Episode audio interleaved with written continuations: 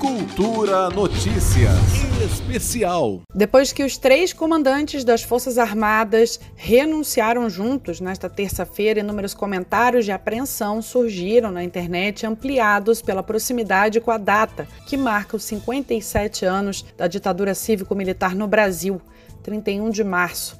Em nota, a pasta informou que a decisão foi tomada depois de uma reunião realizada entre os antigos comandantes das três forças e o novo ministro da Defesa, general Braga Neto, mas não informou os motivos da saída.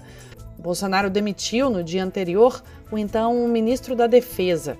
Mas a saída dos comandantes militares, Exército, Marinha e Força Aérea, algo inédito na história democrática do país, acabou ocorrendo na esteira de outras cinco renúncias importantes para o governo, entre eles o ministro da Justiça, o chefe de gabinete e o então ministro das Relações Exteriores, Ernesto Araújo, que criou crises profundas com alguns países como a China, que acabaram por prejudicar também a ajuda internacional durante a pandemia.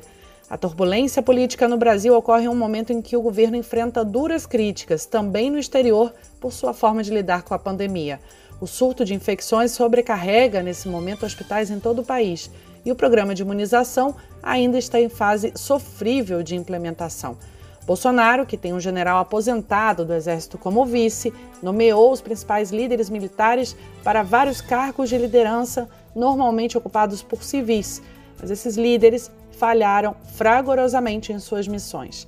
Ainda na semana passada, Bolsonaro já tinha substituído o então ministro da Saúde, Eduardo Pazuello, também militar, general da Ativa, que tão pouco conseguiu liderar uma resposta abrangente à pandemia que já matou mais de 300 mil pessoas no Brasil.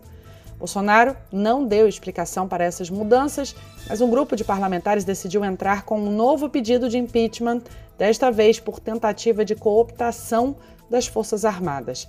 O pedido vai ser assinado pelos senadores Jean Paul Prats, do PT, líder da minoria no Senado, e Randolfo Rodrigues, líder da oposição no Senado, pelos deputados Marcelo Freixo, líder da minoria na Câmara, e Alessandro Molon, líder da oposição na Câmara, e Arlindo Schnaglia, do PT de São Paulo, líder da minoria no Congresso.